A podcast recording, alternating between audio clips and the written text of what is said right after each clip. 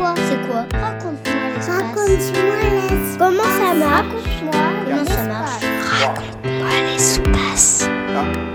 Top.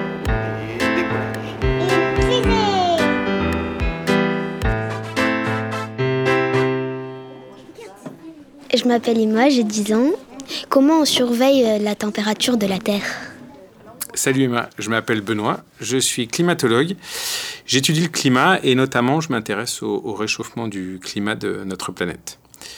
Alors comment est-ce qu'on surveille la température de la Terre? Dans ta question Emma, je pense que tu parles de la température de surface, c'est-à-dire la température à laquelle on vit. La température qui est entre 0, euh, 0 mètres, c'est-à-dire le sol, et environ 2 mètres, qui est euh, la taille maximum des adultes. Alors cette température, on la mesure partout dans le monde à l'aide de thermomètres. Tu peux en trouver très souvent autour de toi si tu regardes.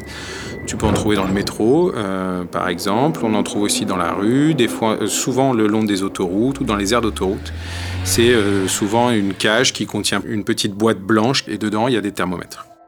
Alors ces thermomètres, on les trouve sur l'ensemble des continents et ils mesurent la température au-dessus des continents. On veut aussi mesurer la température de surface au-dessus de la mer. Et pour ça, on utilise un autre type d'outil, ce sont les satellites. Donc les satellites, ce sont, comme tu sais sans doute, des machines qu'on envoie dans l'espace et qui tournent autour de la Terre. Et on les équipe d'une caméra infrarouge. Alors qu'est-ce qu'on appelle une caméra infrarouge? Tu as dû déjà voir ça, soit dans des jeux vidéo ou à la télé ou sur Internet. Ce sont des caméras qui euh, voient la température euh, et qui marchent la nuit. Et c'est souvent ces caméras qui donnent des images en- sur un fond noir avec des, personnages rouges ou jaunes qui se baladent. Et donc c'est comme ça qu'on mesure euh, la température de la Terre. Alors moi, en tant que climatologue, je m'intéresse au climat, c'est-à-dire que je m'intéresse aux variations longues de la météo. C'est-à-dire ce qui m'intéresse, c'est le temps qu'il fera dans 30 ans à peu près. Et donc lorsqu'on regarde euh, des temps longs comme ça, la température, elle s'accumule dans la Terre, essentiellement dans les océans.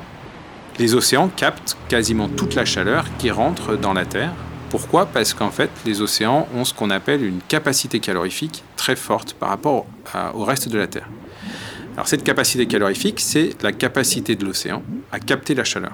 Donc c'est quelque chose que tu as sans doute expérimenté. Euh, si tu prends un bocal euh, dans lequel que tu remplis à moitié d'eau et que tu fermes et tu le mets au micro-ondes et que tu le réchauffes, quand tu sors le bocal, si tu ouvres le bocal et que tu mets ton doigt dans l'air qui est au-dessus de l'eau, tu ne sentiras pas de chaleur.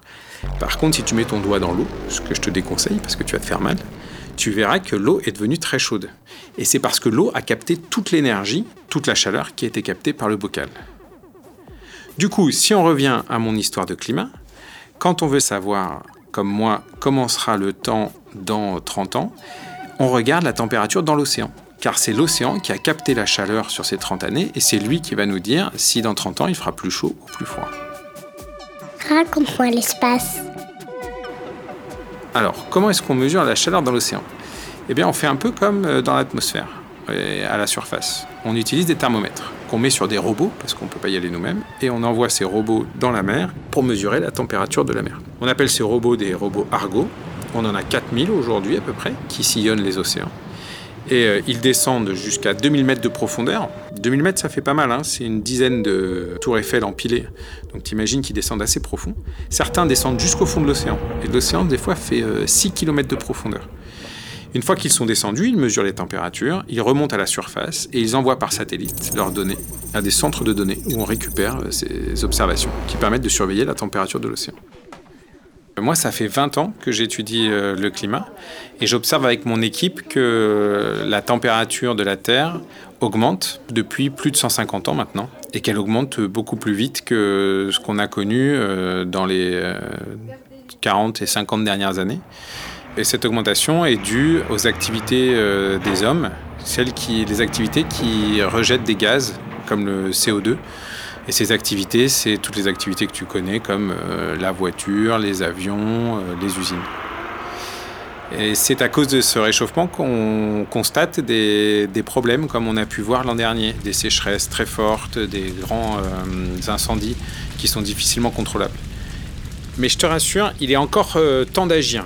Et euh, c'est pour ça qu'aujourd'hui, tu entends parler beaucoup du climat autour de toi. C'est parce qu'on cherche à réagir maintenant, parce qu'il n'est pas trop tard. Et si on réagit aujourd'hui, euh, tu verras que dans les années qui viendront, on sera déjà beaucoup mieux. Voilà Emma, j'espère que j'ai répondu à ta question. Euh, si tu as d'autres questions, tu n'hésites pas, tu me trouveras facilement sur Internet.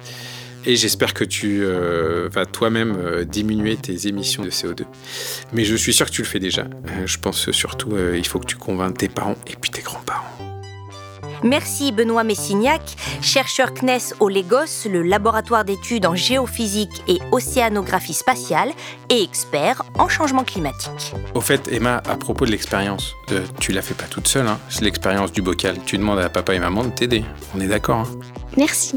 C'était Raconte-moi l'espace, une série de podcasts produite par le CNES qui répond aux questions scientifiques et spatiales des enfants, petits et grands.